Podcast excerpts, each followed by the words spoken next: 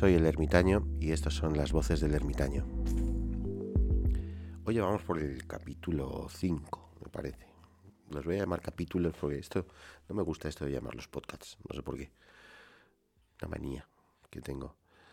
Pero bueno, antes de empezar a hablar un poco de todo, sí me gustaría, a ver, siempre me pasa lo mismo.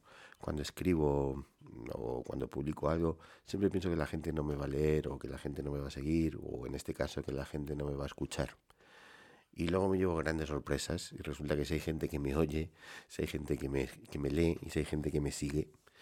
Y desde aquí quiero dar las gracias a toda esta gente que me manda correos y me ayuda y me da consejos y, y me anima a seguir con este proyecto de, del podcast que me está pareciendo muy interesante.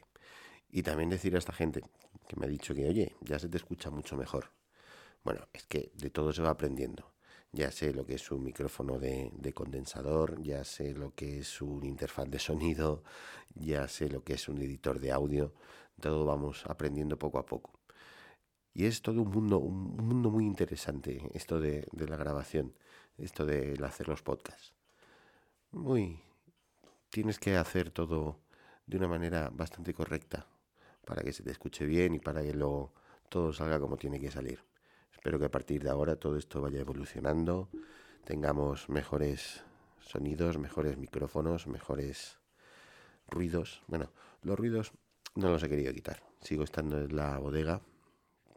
De vez en cuando se escuchará el viejo reloj, se escuchará la silla, seguramente algún perro ladrando y cosas de esas que suelen escucharse y que no lo quiero quitar porque creo que da un ambiente un poco personal a esto. Y vamos a hablar un poco de whisky, que es lo que venimos aquí. Me acuerdo que el, el podcast pasado dije que iba a ser un podcast un poco subjetivo. Es que en realidad me da la sensación de que todos los podcasts que voy a hacer, mm, prácticamente todos, van a ser subjetivos. Esto del whisky es bastante subjetivo. Y este va a ser uno más. Esta vez quiero hablar de los momentos del whisky. Porque para mí lo que lo que para mí lo que me resulta bastante curioso de todo esto del mundo del whisky, lo que me resulta lo más mágico de, de probar whiskies, es el momento en que encuentras el momento del whisky, el momento de cada whisky.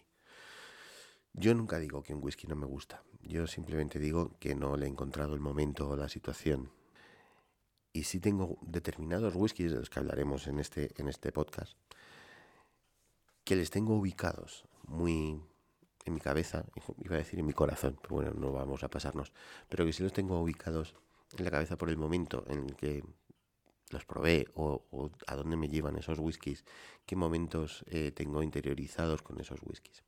Y creo que es interesante que todos los que me escuchéis empecéis a pensar en ese whisky especial, no porque esté bueno, no porque os haya gustado, no porque que también, sino por lo que representa. Lo que representa ese whisky, dónde estabais, con quién estabais, en qué momento, o qué os apetece hacer siempre que bebéis el whisky. Creo que eso es la magia de todo, de todo esto, ¿no? El primero que siempre se me viene a la cabeza fue Glendronach. Para mí Glendronach, cualquiera de las versiones, he probado unas cuantas, desde el más sencillo, desde el de 12 años hasta Alardici, cualquier otro Glendronach, me parece un whisky espectacular. Pero siempre estará, tendrá ese rinconcito en mi corazón, venga así, voy a decirlo del corazón, por el, en el momento en que llegó Glendronach. Glendronach llegó en un momento, en un invierno, que había caído una nevada espectacular. No fue la Filomena, fue unos años anteriores. Aquí es bastante habitual que nieve. La Filomena fue algo también espectacular, igual que fue en Madrid y en todo el resto de España, pienso. Aquí también fue enorme, pero estamos más acostumbrados a esto de que todos los inviernos nieve. Y aunque parezca increíble en el siglo XXI, todavía hay sitios como este que hay épocas del año en que nos quedamos incomunicados por la nieve. Por aquí las quitanieves no pasan ni por recomendación. Pero bueno, otra historia que no viene a cuento. El caso es que Grendonach vino un día que yo pensaba que no iba a venir. Porque había caído una nevada importante, subir hasta casa ya sin nieve es complicado, pues ya con nieve mm, se hace bastante peligroso y bastante difícil.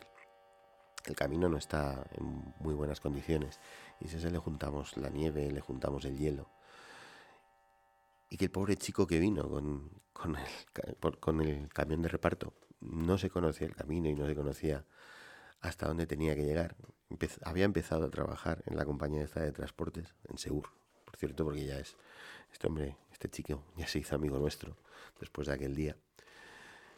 Y el caso es que mm, yo estaba en casa tranquilamente y, y me llamaron por teléfono y era este chico que se había quedado a mitad de camino y que no podía ir ni para adelante ni para atrás, ni podía seguir subiendo hasta casa, ni podía bajar después porque no podía dar la vuelta a la furgoneta. Se le había quedado en una especie de talud de nieve y no, no avanzaba, ¿no? A mí normalmente los paquetes en invierno me los suelen de bajar en el pueblo. Luego, una vez a la semana bajo yo y cogemos todos los paquetes. Pero este chico no lo sabía. Total, y me tocó bajar abajo con el, a mitad, de camino. La verdad es que le faltaba bastante para llegar. Y con el viejo todoterreno y con la ayuda de uno de mis mayores que subió con un remolque, con un tractor que tiene remolque y, y que está un poco atento a estas situaciones en invierno, pues le conseguimos dar la vuelta y, y bajarla al pueblo. Se tomó el pobre hombre un caldito en el bar y pudo seguir camino ya ese día aprendió que en invierno no se deben subir las cosas a mi casa. Y ese fue el Glendronach, ese fue el momento del Glendronach, siempre me acordaré de ese día. Porque es un whisky que a mí siempre me ha parecido espectacular y siempre me ha parecido un whisky mmm, de los que yo llamo muy introspectivo, que me apetece tomarlo solo y me apetece tomarlo en invierno. Porque cuando no estamos muy acostumbrados a, los que, los que venimos aquí y vivimos en las ciudades no estamos muy acostumbrados a esto de la nieve. La nieve siempre despierta al principio siempre unas grandes emociones. Primero es eso, la emoción de que está nevando, qué bonito. Oh, es espectacular cuando nieva aquí en la montaña, sobre todo las primeras veces que lo ves, ¿no? Después de ese momento de emoción, llega un momento de calma. El silencio que se crea con la nieve es algo mágico. Es brutal. O sea, todos los sonidos amortiguan. De repente hay una soledad inmensa. Todos los ruidos del bosque de repente están como callados. No se oye nada. Es algo que luego después de ese momento, ¿no? Te viene un poco, no miedo, pero sí te viene un poco de desasosiego de pensar, oye, Estamos aquí arriba, es difícil que venga alguien aquí. Mm, seguramente estaremos incomunicados durante unos días, espero que no pase nada. Nunca ha pasado nada. Y lo que es más curioso, eh, al principio, el, primer invierno, eh, cuando nevaba, de vez en cuando subía alguno de los vecinos del pueblo disimuladamente, sin decirlo. Así como que venían a dar un paseo, un paseo con lo que había caído pero venían a ver un poco cómo estábamos. Si necesitábamos algo, no sabían en qué condiciones estaba la casa ese primer invierno, si teníamos calefacción, si habíamos tenido, habíamos sido precavidos, ya habíamos subido suficiente leña o cosas de esas. Lo cual, eso también te dice mucho del compañerismo que se crea en estos momentos de, nieve. Y para mí Glendronach mm, me lleva a eso. Aparte de esos sabores de Glendronach, de chocolate, de café, de... Oh, es, me encanta. Por cierto, para los curiosos que siempre digo, me estoy tomando un Glendronach mientras hablo. Porque hoy hace mucho frío y hoy me apetecía un Glendronach. Y es el primero que se me viene a la cabeza cuando hablo de, de los momentos del whisky. Otro de los grandes whiskies que también tengo grandes momentos, o que los tengo grabados también como un momento especial, es Talisker. Pero Talisker no por el momento actual, ya lo conté en el libro, no me voy a explayar mucho en esto. Pero tengo recuerdos de Talisker, o por lo menos una especie de recuerdo que puede que no sea Talisker, pero bueno, me suena a mí que sí. Era Talisker de cuando yo era niño. Yo pasé parte de mi niñez en un pueblo de Levante, que seguramente algunos lo conozcan, Guardamar, del Segura, que yo aquello, a ver, no soy un abuelo, pero también tengo ya mi edad, pero yo aquello lo conocí como un pueblo de pescadores ahora mismo Guardamar es otra cosa, es una ciudad más. no estoy en contra del progreso. Mm, también ha llevado muchos puestos de trabajo y hay mucha más riqueza a ese pueblo, pero a mí me gustaba más como era antes, ¿no? Y me acuerdo que había un bar cerca de la desembocadura, si lo conocéis, seguramente conoceréis el, bar que os digo, que era cerca de, la, cerca de una especie de lonja que había, que era el típico bar, pues estos de, de la lonja de los pescadores, donde se reunían los viejos lobos de mar. Y uno de esos viejos lobos de mar era el señor Lorenzo. El señor Lorenzo era un señor mayor que había allí, que había estado en la marina mercante, bueno, un viajante de los mares, ¿no? Y no voy a contar toda la historia, pero allí había una botella de whisky reservada para el señor Lorenzo. Estoy hablando de los años 80. Había una botella de whisky reservada para el señor Lorenzo porque se le enviaba un amigo suyo que había conocido en estos viajes de Escocia y se la mandaba siempre con algún barco que venía para Valencia o para Alicante, siempre les mandaba, le mandaba una cajita de estas, de estas botellas y era Talisker. O es el recuerdo que yo tengo de haber escuchado que era Talisker, porque ese nombre se me quedó grabado. Durante mucho tiempo lo olvidé, pero cuando empecé con esto del whisky, volví a recordar esa palabra, ¿no? Y me recordé del señor Lorenzo y, de aquella época. Y también es por eso que Talisker también me lleva un poco al mar, el sabor de Talisker, que es un sabor... A ver, la turba de, Sky es muy diferente a la turba que puedes tener en, en la mayoría de los whiskies turbados de, de Ayla.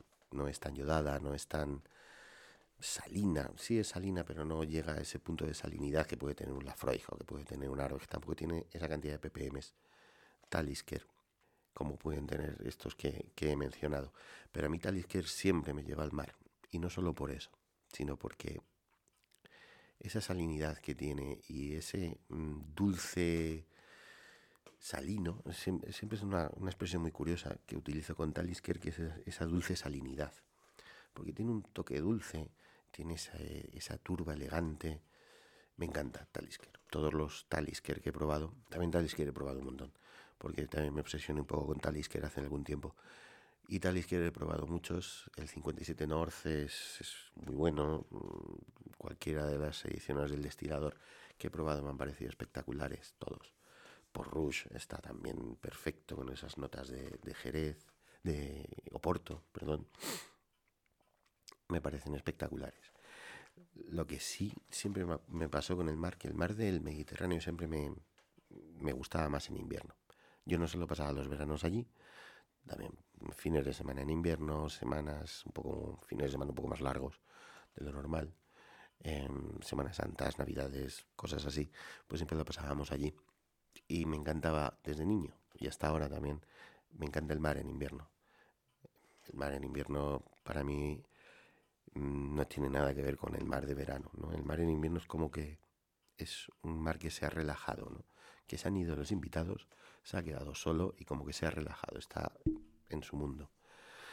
Pero hace poco conocí, eh, bueno, hace poco, hace unos años, en estos viajes que hacemos, conocí el norte, el mar del norte, y me he enamorado también del mar del norte. Es un mar más con aristas, más áspero, como más amenazante, ¿no? Incluso el color y el olor es distinto. Incluso las gentes, ¿no? La cultura del mar, tanto en el norte como en el sur, es diferente. Tienen otra forma de ver, eh, de ver la vida, pero yo creo que también eso le da la aspereza del Mar del Norte. Y me di cuenta de que Talisker también funciona con el Mar del Norte, ¿no? Más que con, el Mediterráneo. Ese es otro de los recuerdos que tengo, que tengo con, Talisker. Uno, otro de esos whiskies que también tienen su sitio, curiosamente, es Ben Nevis. Ben Nevis es el whisky que yo considero que es el más antiguo. Me explico. Creo que Ben Nevis es el whisky de las Highlands que más se parece a lo que debería ser un whisky de las Highlands antiguamente, ¿no? El que hacían los pequeños productores. El caso es que Ben Nevis es una pequeña destilería, que muchos dicen, no, no, la, he visitado, pero muchos dicen que más que una destilería parece una especie de granja, un, un sitio de, de animales, más que una destilería, por lo pequeña que es, trabaja muy poca gente. Y Ben Nevis, recuerdo la primera vez que lo probé, mm, no me apasionó no me gustó. Le fui cogiendo el gusto poco a poco, ¿no? Esa, mm, ese grado alcohólico que tiene Ben Nevis, a pesar de que no tiene una alta valoración, Ben Nevis me parece son 43, creo, de memoria. Pero me, me daba muchas notas alcohólicas al principio, ¿no? Pero bueno, luego con el tiempo me di cuenta que esa es la pureza del whisky, que esa es la pureza de Ben Nevis. Y Ben Nevis para mí es el, el whisky de las acampadas. Aunque parezca mentira, em, he descubierto el momento de las acampadas a pesar de que aquí vivimos bastante solos y bastante... De por sí el pueblo ya está bastante retirado. Y nosotros, donde vivimos, está retirado el pueblo. Con lo cual estamos un poco en soledad. Pero hay veces que me apetece eh, buscar ese silencio interior que es el más difícil de encontrar, ¿no? Y me voy de acampada, me cojo mi, mi mochila, me cojo mi tienda de campaña, mi saco de dormir, que no lo había hecho nunca, hasta hace poco, esto de irme por ahí de acampada, hasta hace un par de años yo no me había ido de acampada en mi vida. Creo que fui una vez con mis amigos, sí, fui una vez con mis amigos y yo terminé durmiendo en el coche, o sea, porque me pareció de lo más incómodo estar metido en un saco de dormir, todavía me lo parece. Pero bueno, sarna con gusto que dicen, no pica. Y ahora es por motivos diferentes. Y, ven, y me encanta llevarme Ben Nevis. Mm, concuerda un montón ese sabor antiguo que yo considero de Ben Nevis con estar solo en el monte sin escuchar nada. No sin escuchar nada, porque sí hay ruidos. Que hay ruidos que te pueden parecer amenazantes en, el bosque cuando estás en silencio, cuando no oyes nada de civilización, siempre hay algún chasquido o hay algún ruido de hojas que te piensas que va a ser un monstruo del infierno.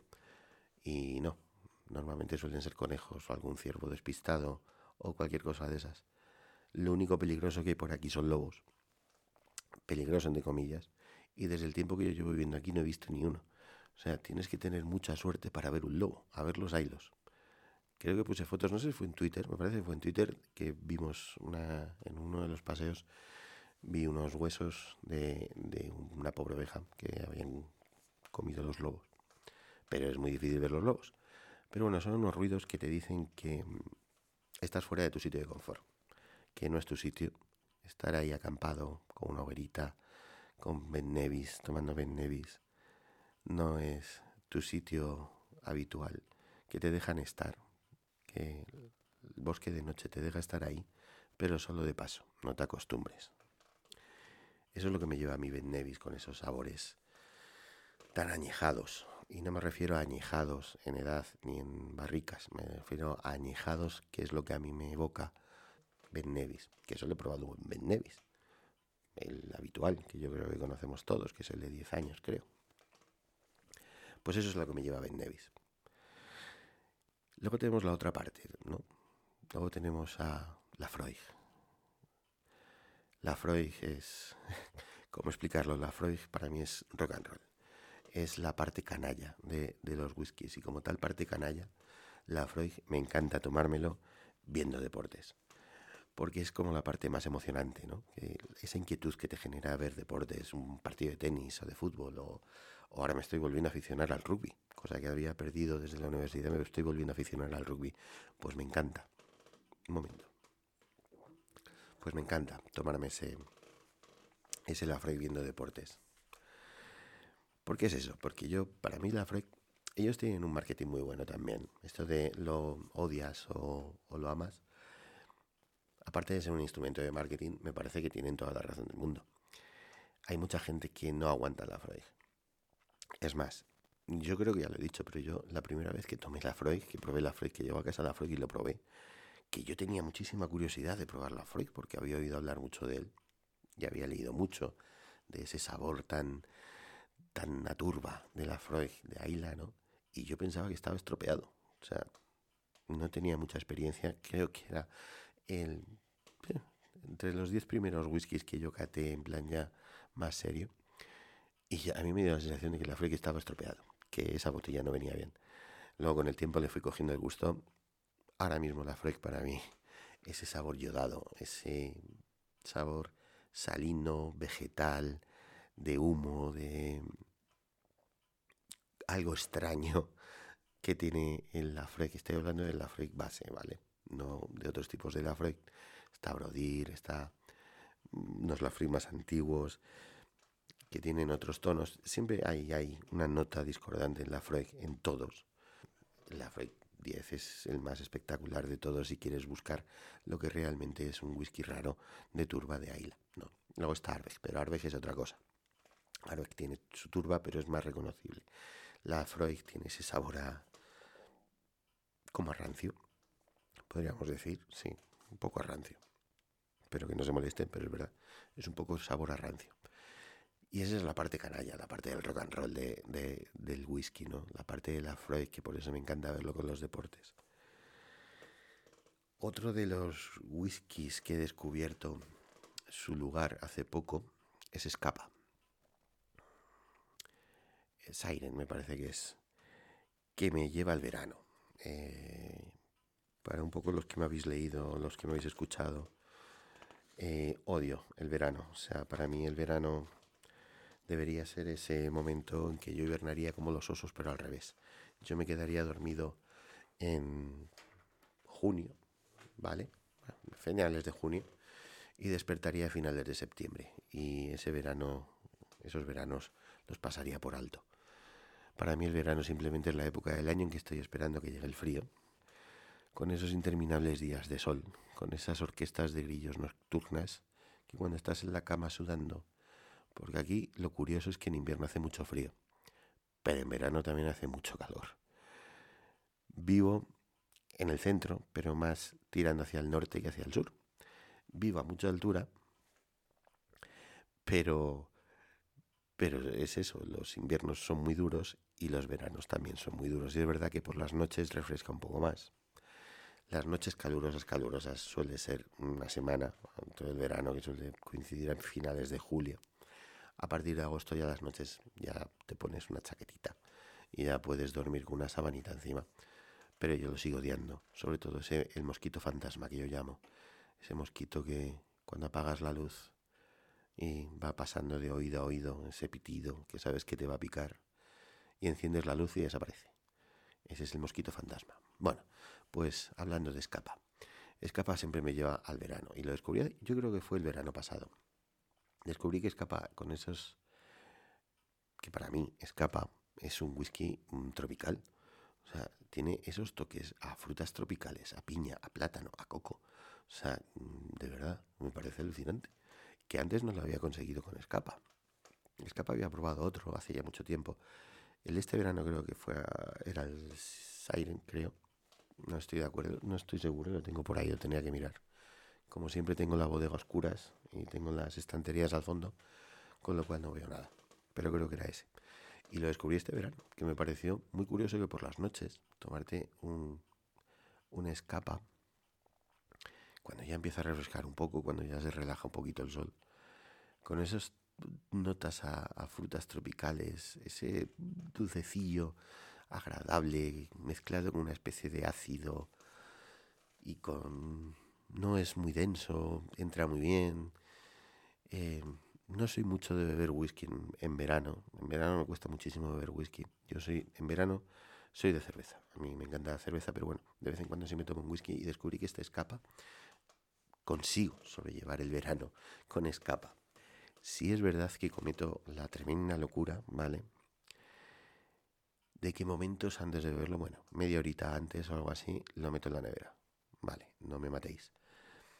Pero me gusta tomarme escapa fría. Me pasa con algún otro whisky también. Creo que lo dije en el libro. Que hay algún otro whisky que también me gusta tomarlo un poco más frío de lo habitual. No sé, me pega. Oban, por ejemplo. Es otro de esos whiskies que me gusta tomarlos un poco más fríos de lo habitual. También son manías. Pero oye, todos tenemos nuestras manías. ¿Qué le vamos a hacer? Pero bueno, ya vamos a dejar de hablar del verano, que me pone de mal genio hablar del verano.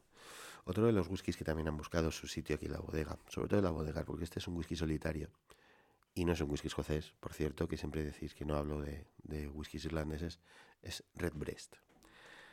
Vale, reconozco, Redbreast quizás sea el más escocés de los irlandeses, sí.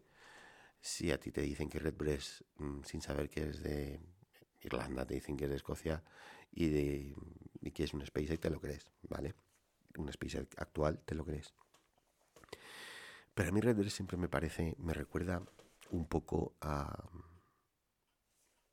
a los momentos, me lleva a momentos reflexivos, a momentos de estar solo. Y a momentos de estar, por ejemplo, eh, me encanta mucho leer un, libro tomándome un, un, buen Redbreast. Un libro antiguo.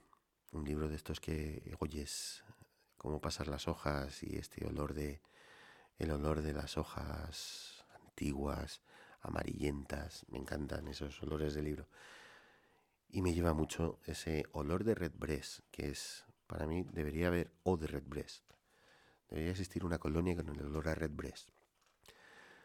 Porque me encanta el olor ese, eh, de ese whisky profundo, con esas pasas, ese chocolate, esos toques de vino, esa elegancia en, el grado alcohólico. Redbreast mm, posiblemente, posiblemente, tendría que pensarlo mucho, pero creo que, creo que es el whisky irlandés que más me ha, conmocionado últimamente. Bueno, últimamente, mm, desde hace tiempo. He probado Red Breast del E12, he probado Lustao, 15, una muestra del E21 y me parece un whisky espectacular. Y me lleva a eso, me lleva a ese al sosiego de las letras, a esas lecturas un poco que te permiten viajar desde el sillón de tu casa, ¿no? y con ese Red Breast, para mí es un momento muy especial, ¿no? A ver, ahora un momento con esto de Red Breast y los libros, un momento políticamente que quizás sea incorrecto, pero bueno, estamos entre amigos y lo tengo que decir. Me encanta beber Red Breast y fumar en pipa. lo de fumar en pipa es algo que intenté hace muchos años y aquello no me funcionó. No me funcionó porque aunque parezca una chorrada, esto de fumar en pipa tiene su, su miga y tiene su misterio, ¿eh? No es tan fácil como puede parecer. Ahora ya le voy cogiendo el truquillo a este de fumar en pipa. Y sobre todo me encanta el olor a tabaco de pipa. Eh, aquí en, la bodega procuro que no haya muchos olores fuertes. Más compré un, ¿cómo se dice? Un purificador de estos de aire con filtros y cosas de esas, que aparte de que me ayuda para la alergia, me elimina muchos, muchos olores que pueda haber de humedad o que pueda haber de, pues de todo lo que tienen estas casas antiguas, que hay veces que huelen cosas que no sabes lo que son. Pero sin embargo el olor a pipa mezclada con Red Breast, con los libros viejos, me encanta. Aparte que he descubierto que es un momento que me relaja, el, el momento de fumar en pipa. No me trago el humo, creo que nadie en pipa se traga el humo, con lo cual os recomiendo que si sois bebedores de whisky, probéis eso, probéis eh, el fumar en pipa y experimentéis con, con, la, con la pipa y el, y el whisky. Creo que es una grandísima combinación. Luego tengo mi momento de historia curiosa con un whisky que fue Dalmor. A ver, Dalmor, em, un momento hace ya unos cuantos años que me inundé de Dalmors por todos lados. Tenía la bodega llena de Dalmor entre los que me compraba, entre los que me llegaban por otro lado, entre los que me han regalado, bueno, me harté de Dalmor, o sea, fue una cuestión ya eh, preocupante. Tuve todos los Dalmors que yo creo que cualquier ser humano eh, puede comprar o tener, ¿vale? No estoy hablando ya de Dalmors de estos súper especiales, pero sí de sus gamas básicas. Creo que he pasado por todos. Y reconocerlo. Em, Dalmor está bien. Un poquito. Se me queda un poco. A veces el de 12 años, por ejemplo, se me queda un poco corto. Pero me gustan los Dalmor porque.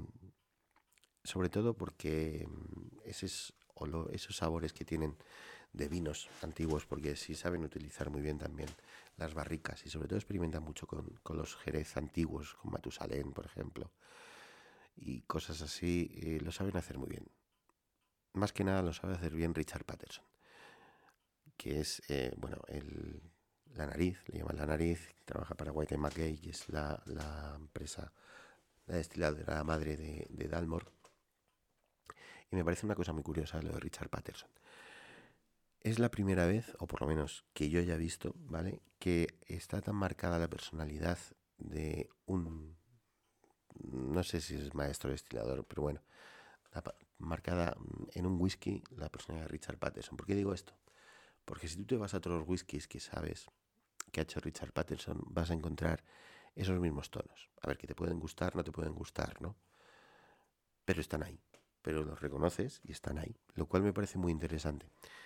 Hay un whisky que se llama Sip Deep, me parece que es, una, es un Battered Mal, que es una mezcla de un montón de maltas, que está hecha por Richard Patterson y me sabe a Dalmor. Eh, tenemos un whisky en España que es Nomad, que tiene algo que ver también con Richard Patterson, ¿vale? las barricas y todo eso. Y Nomad también me sabe a, a Dalmor 12. Y para mí Dalmor de su momento siempre ha sido eh, el momento después de la cena. Siempre me ha parecido un whisky de cena, de después de la cena, para acompañar esas rosquillitas fritas pequeñas que son muy típicas por aquí, que las hacen en todas las casas, que son unas rosquillas pequeñas azucaradas, que las ponen siempre con los licores que hacen en cada casa, pues a mí me encanta tomármelo con Dalmor. Y otro momento políticamente incorrecto, sí, los que habéis visto mi Instagram y mis por fin domingos, me gusta fumarme un puro los domingos. También el mundo del puro y el mundo del whisky siempre va muy unido, ¿vale? Incluso hay whiskies que los han hecho, entre comillas, vamos a ver, esto es un poco de marketing, que los hacen expresamente para que te fumes un puro con ellos. Dalmor es uno de ellos, hizo el Cigar Malt. Mm, a ver, no tiene mucho sentido, ¿vale? No le sabrá para estar con un puro, pues a Richard Patterson, que es el que lo ha hecho. Si es verdad que esta dulzura que te dan estos Dalmor con estos toques tan marcados de Jerez, sí te pegan bastante cuando fumas un puro. No soy ningún experto en puros. Sí me gusta, pues eso, los domingos, que son mi día de soledad, mi día especial para mí. Para mí los días... Em, cuando viví en Madrid me acuerdo que las semanas terminaban los viernes, ¿vale? Cuando ya salía del despacho y me iba a casa, era ese día. Ahora mismo son los domingos, han cambiado. Ya los domingos no tengo nada que hacer, se ha acabado, no tengo perras, no tengo gatos. Bueno, se encarga mi mujer, no es que no los tenga, pero ese día sabe que es mi día, que es para mí y ya está. Y ese es mi momento. Y me encanta fumar un puro. Y ese es el momento Dalmor, ¿no? El, el domingo, no todos los domingos me tomo un Dalmor. Es más, hace bastante tiempo que no tomo Dalmor. Que por cierto, un día tendremos que hablar de las botellas porque hay botellas que realmente, aunque el interior no esté muy allá, no es el caso de Dalmor, que Dalmor sí es un buen whisky, pero hay botellas que son preciosas y Dalmor es una de ellas. Dalmor es una botella que aunque esté vacía, está muy bien en la, en la repisa donde la tengáis. Está mejor llena, evidentemente, pero es una botella. Las botellas de whisky están para vaciar. Y las botellas de Dalmor me parecen preciosas para tenerlas por ahí, muchas más botellas muy bonitas. Hace poco hablé, cuando hablé de los whiskies que hacemos aquí, me parece que era en el podcast número 2, eh, hablé de, la botella de Metrópoli, que me parece también preciosa con la etiqueta. Glendronach también tiene una etiqueta y una caja muy bonita. Hay muchas botellas muy bonitas que quedan muy bien. Y eso es lo que me lleva a Glendronach. Luego tenemos el Eterno Macallan, que me persigue, me perseguirá toda mi vida. Macallan. Ya sabéis de lo que opino de Macallan. Está bueno, es tan políticamente correcto que nunca te, va a defraudar. A veces intento pedir un poco más a Macallan, pero cuando bebo Macallan ya sé lo que hay. Es un whisky de muchísima calidad, es un whisky que está muy bueno y es un whisky con el que siempre vas a acertar y siempre vas a quedar bien. Y el mundo de Macallan, curiosamente, me lleva al mundo de los hoteles. Siempre Macallan, siempre me, me lleva a ese ecosistema de los hoteles que me encanta. ¿Por qué digo esto? Porque Macallan, desde un tiempo a esta parte, ya desde hace mucho tiempo, a esta parte, está, está ya en todas las, las, barras, de ya no solo de los hoteles, sino de muchos restaurantes y muchos bares tienes Macallan. Ya vas teniendo otros, por ejemplo, ya vas teniendo Dalmor. Incluso he visto la Freud, he visto Talisker, he visto la Gabulin también. Estamos hablando de alguien como yo, que, o de como muchos de vosotros, que antes cuando mirabas a la estantería de detrás del camarero a ver qué whisky había, Mm, siempre estaban los mismos, ¿vale? Eh, no sabíamos ni lo que era un single mal. Y estaba, pues, eh, la eterna botella Eric. Estaba, pues, W, me acuerdo, en aquellos tiempos. Y luego, pues, los clásicos de Cathy Sark. Los clásicos de Glenfiddich, por ejemplo. Pero hoy en día ya están apareciendo más. Y Macallan me lleva a ese mundo de los hoteles, que es un mundo que me encanta el mundo de los hoteles, a mi mujer no tanto, pero a mí me encanta ir a los hoteles. Muchas veces el viaje me merece la pena por el hotel, pero no por un hotel especial, sino por el ecosistema que se respira en el hotel. Con esto me refiero. Me encanta porque para mí los hoteles es como un mundo aparte, ¿no? Ellos, la gente que trabaja en el hotel están acostumbradas a ver pasar a un montón de gente. Todos con sus historias, todos con sus con nuestras historias y nuestros momentos. Y me encanta sentarme en la barra de, un hotel tarde. Muchas veces cuando llegamos de viaje, pues nos vamos un momento a la barra a tomarnos algo. Pues me encanta tomarme un Macallan. Normalmente tiene el de 12 o el de 15 años, ¿no? Pues me encanta poner un vaso de Macallan, que te los ponen en los vasos grandes. No vamos a pedir pero al no tampoco vamos a, a pedir un Glencairn en estas barras, que algunas las he visto que los tienen, pero bueno, te los ponen en, en vaso grande. Y me encanta mirar a la gente me he convertido en una persona cotilla de gente. ¿Por qué digo esto? Porque me he dado cuenta de que he perdido, desde que vivo aquí, he perdido un poco la costumbre de la multitud, la costumbre de estar rodeado de gente, de más personas, sentado en un sitio que haya más personas. Antes no me llamaba la atención el estar rodeado de gente. Pero ahora, como no tengo esa costumbre, mm, me encanta observar a la gente y elucubrar con sus historias. Y también Macallan me lleva un poco a eso, ¿no? Como es tan políticamente correcto y como sé que va a estar en todos los hoteles que vayamos a visitar, me encanta hacer eso. Bueno, esta es mi historia de Macallan con los hoteles. Luego tenemos un whisky que a lo mejor no es muy conocido, pero que a mí me gusta mucho, que es Glengarioch. Un día hablaremos también de las pronunciaciones de los whiskies, ¿vale? Yo lo pronuncio Glengarioch que seguramente se pronunciará de otra manera, pero ya me entendéis cuál es. Y es un whisky que descubrí hace mucho tiempo. Es un whisky que me parece muy interesante. En el libro de él también con esas notas de mazapán, esas notas también muy navideñas, esas notas también muy de, de whisky escocés, ¿no? Es un whisky importante escocés. Y para mí Glengarry siempre es el final de un día largo. ¿Vale? Aquí también cuando hay cosas que hacer, los días son muy largos, ¿vale? Me apetece tomar, darme una ducha caliente cuando vengo a lo mejor de, estar fuera haciendo cosas o, he pasado frío o cualquier historia. Me gusta ponerme una, darme una ducha caliente, ponerme una ropa cómoda y sentarme. Sé de uno que va a escuchar esto que va a decir, ya está. Digo, sí, y sentarme en una mecedora que tengo en el porche, que es una mecedora antigua que había en esta casa que la hemos restaurado y la he hecho mía. Y me encanta sentarme en esa, en esa mecedora, tomarme Glengario, porque esos árboles de Glengario me llevan a ese momento. Ah, y hacer ese suspiro de paz de, uff, ya, hemos acabado, ¿no? Y me encanta sentarme ahí, ver un poco en la distancia la parte media de la montaña y tomarme ese, ese que me parece espectacular. Y ese es el momento Glengario para mí el final de un largo día, que para muchos de vosotros será cuando os aflojéis la corbata o tiréis los zapatos, cuando era para mí también ese momento. Ahora yo me pongo mi bata. Hay mucha discusión con esto de la bata en casa. Es una bata que tengo yo muy vieja, muy antigua, pero es de estas de filpa que me encanta, que es súper mullidita. O sea, los inviernos en esta casa empiezan cuando yo ya saco la bata. Si saco la bata es que es invierno. Y cuando guardo la bata es que ya es verano. Pues esa es mi bata. Y me encanta ponerme esa bata y ponerme Glengario y verlo y escuchar el suspiro de paz de, de que yo le llamo. Luego hay otro whisky que también, a ver, tengo cierto problema con los whiskies japoneses, lo reconozco. Mm, no los acabo de pillar.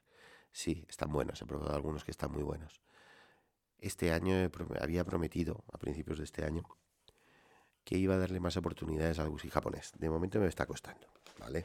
Reconozco que de momento es algo que me está costando. Tengo mis motivos un poco de personales con el whisky japonés, que a lo mejor ya explico algún día. Eh, nada grave, es un poco cosas mías, ¿vale? Pero si hay un whisky japonés que es Ibiki, que me lleva a la ciudad. ¿Por qué? Porque muchas veces cuando bajo a Madrid, cuando voy a Madrid, y por lo que sea tengo que hacer cosas allí y me tengo que quedar a dormir, me quedo en casa de mi madre, que todavía vive allí, pues me quedo en casa de mi madre. Y no sé por qué, no sé por qué, compré Ibiki en Madrid para probarlo, ¿vale? Eh, me quedé esa noche a dormir en casa de mi madre y Ibiki se quedó allí.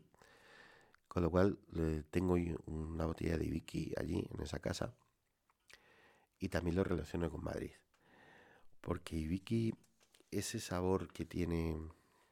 Mm, a ver, ¿cómo explicaría el sabor de un whisky japonés? Una persona que no me gusta el whisky japonés.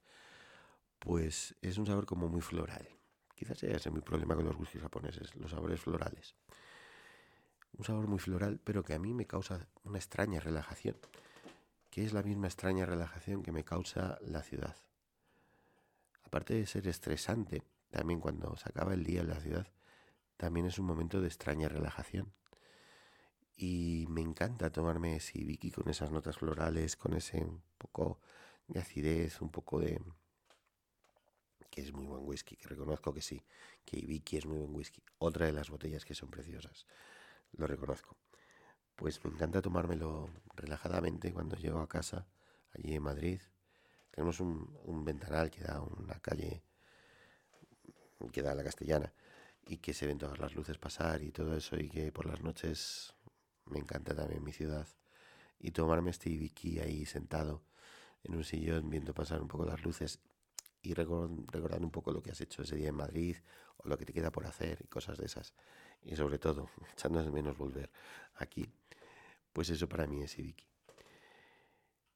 El caso es que hay más whiskies que tengo momentos muy especiales. La Bullying también tengo momentos muy especiales, sobre todo con el mundo de. con el momento de ver alguna película, alguna serie, por ejemplo. La Gabulín me parece espectacular. No sé por qué, eso sí que no, os lo puedo decir, porque la Gabulín, con la Gabulín me apetece ver una serie o ver una película. A ver, no sé por qué será, cosas que tenemos. Pero sí espero que este podcast en que hemos estado hablando de algunos whiskies os ayuden a vosotros a encontrar eh, el momento de, vuestro whisky o vuestro, o vuestro momento del whisky. Las dos cosas me valen, ¿vale? Porque todos los whiskies yo creo que tienen que tener su momento y tienen que tener su lugar.